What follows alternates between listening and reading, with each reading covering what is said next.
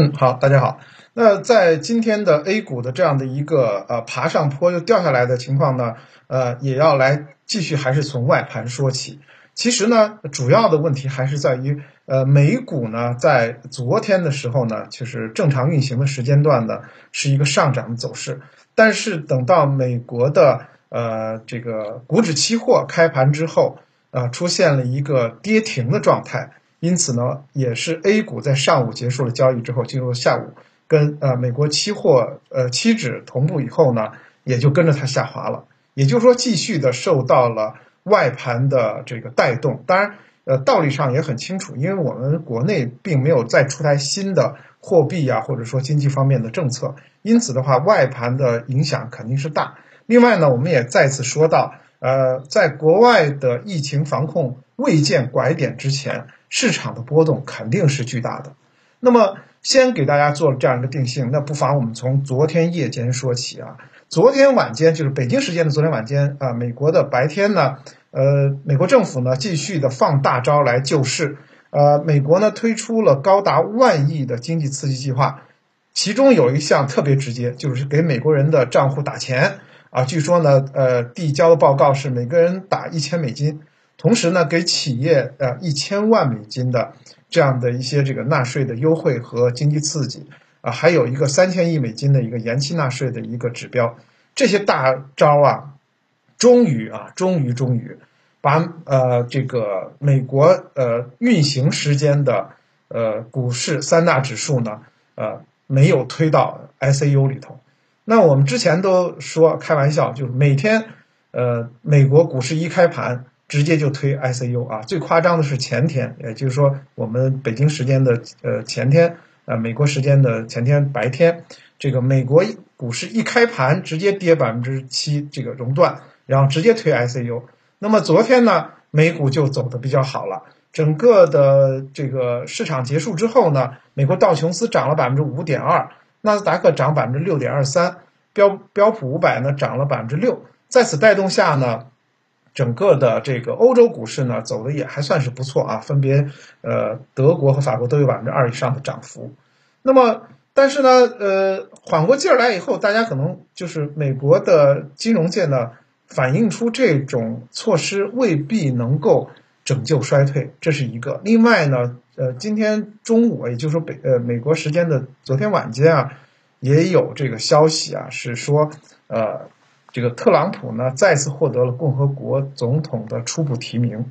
那这这个消息可能会啊，再次刺激呃美股的走势。虽然呢，美国股市停止了交易，但是它的期指啊，就是期货指数啊，大宗商品市场的期货指数还在运行之间，所以呢，直接就下趴了。呃，然后呢，这个呃三大期指呢，分别触及第一段熔断，就是。又跌又进 ICU 了，那么这样的一个跌幅呢？呃，首先砸的是跟美股相关的亚洲市场，比如说韩国市场就跌了百分之四点八，然后呢，日经呃还有我们香港市场也都有百分之三以上的跌幅。那么传导到 A 股呢，早上呢走的好好的，大家可以看一下，十一点半结束的时候，我们还是个昂头向上的一个走势，整个上午都是呃红盘，等到下午开盘呢。直接就是六六板啊，四十五度角向下，呃，一直插到了这个收盘啊，以最低点来收盘。所以呢，基本上来讲呢，也都是外盘对于今天 A 股的影响啊，发挥了很大的一个作用。当然，呃，最重要的，就像刚刚主持人说的，就是今天的呃金融三大指数呢，也是啊这个下跌的领头羊。而整个的板块来讲的话啊，只有七个板块。是这个红盘报收的，其中大部分还是疫情类板块和通胀板块。实际上，目前对于全球资本市场来讲，最重要、最重要的两个事件并没有被拆雷。昨天我也说到这一点。第一个事件，毫无疑问就是，呃，全球的疫情还在扩展当中，并没有见到拐点，这是最核心的一个，就是对于资资本市场的影响。那么，从美股最近一段时间的，就是。呃，白天进 ICU，晚上出来嗨，就这这种呃不停的这个折腾的一个状态。因为出来嗨指的就是收盘以后就出经济政策，出经济政策他就出来嗨，完了等到那个经济政策出完了，他又回到 ICU 了。基本上就是这么一个状态，已经反映出这个疫情如果不出现拐点的话，它是根本就是这个雷区拆不了。第二个呢，就是说，呃，原油市场对于呃整个美国市场的影响仍然是存在的。那么，呃，在今天的消息面来讲的话，呃，我们知道还有一个没有排在前三，但是仍然有很大这个石油出口呃能力的，就是墨西哥，他们把这个原油价格呢大概调到了就是大概的价位在十八美元这样的一个预期当中。那你想十八美元的话，这个价位就很吓人了，而且你知道这个产油区离美国就很近了，所以呢，相对来讲的话，这个。油价下跌的这个这个雷也没有被拆除，因此的话，美股很难在这种情况下，呃，受到经济刺激的影响有所的这个企稳啊，这个难度就比较大了。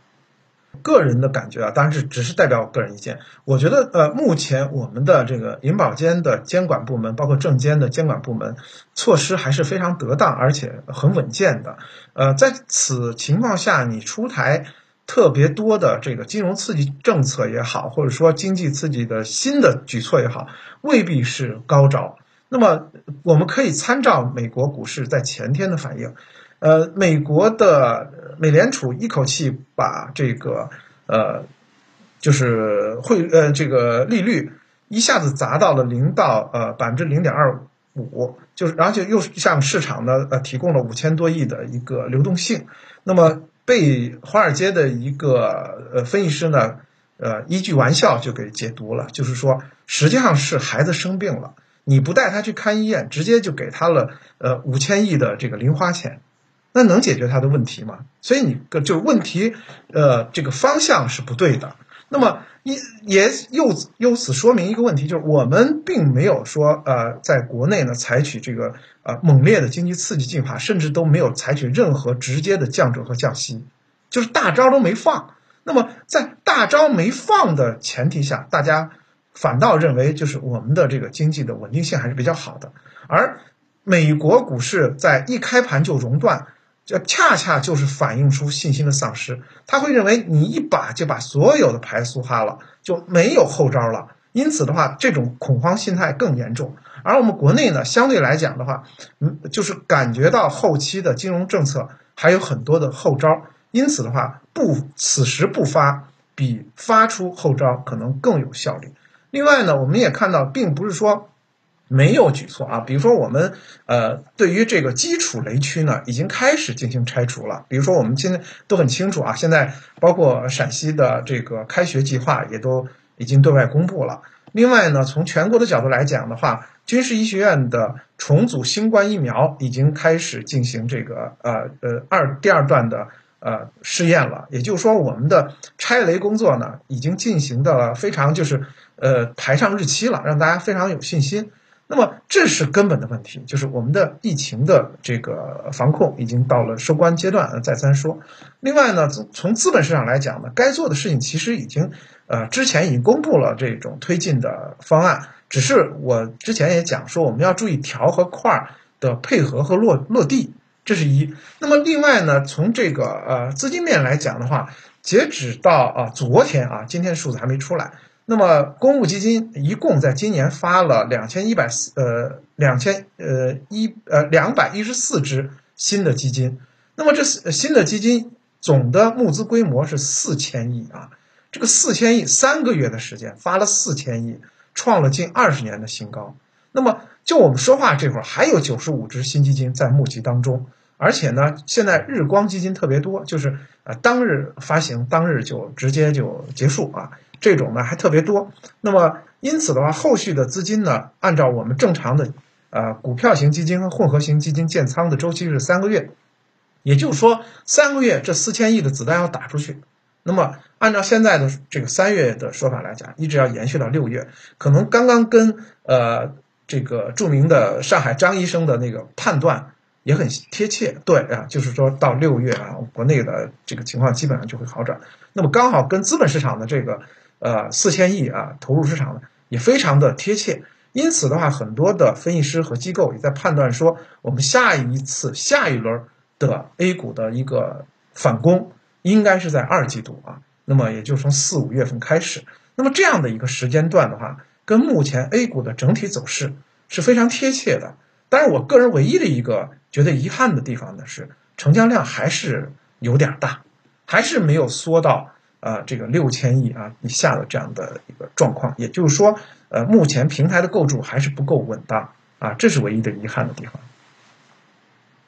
那我们在板块的这分析当中呢，一直是跟大家提示，要一定是以这个短、中、长三个视野来呃。观测啊，或者说是来这个进行操作。那么短期的这个板块来讲的话，就像刚呃周老师也是提示大家的一些。另外，我今天想跟大家在这个增加一个就是关注点，就是呃这两天呢，其实我们的直播里头一直在提到说这个年报还有季报的一些情况。那么在今天的这个上涨板块里头呢，已经开始反映出了它的可操作性。比如说在今天上涨的第三大板块就是高送转板块。那我们也看到了，说这个到了呃三呃一季度末，就三月份结束的时候呢，有很多的公司会有这个呃上一年度就二零一九年度的分红的方案和一些这个呃送转方案。那么短期来讲的话，每年的年终啊和年初都会有一波小的这样的一个行情。如果实在是管不住手，希望说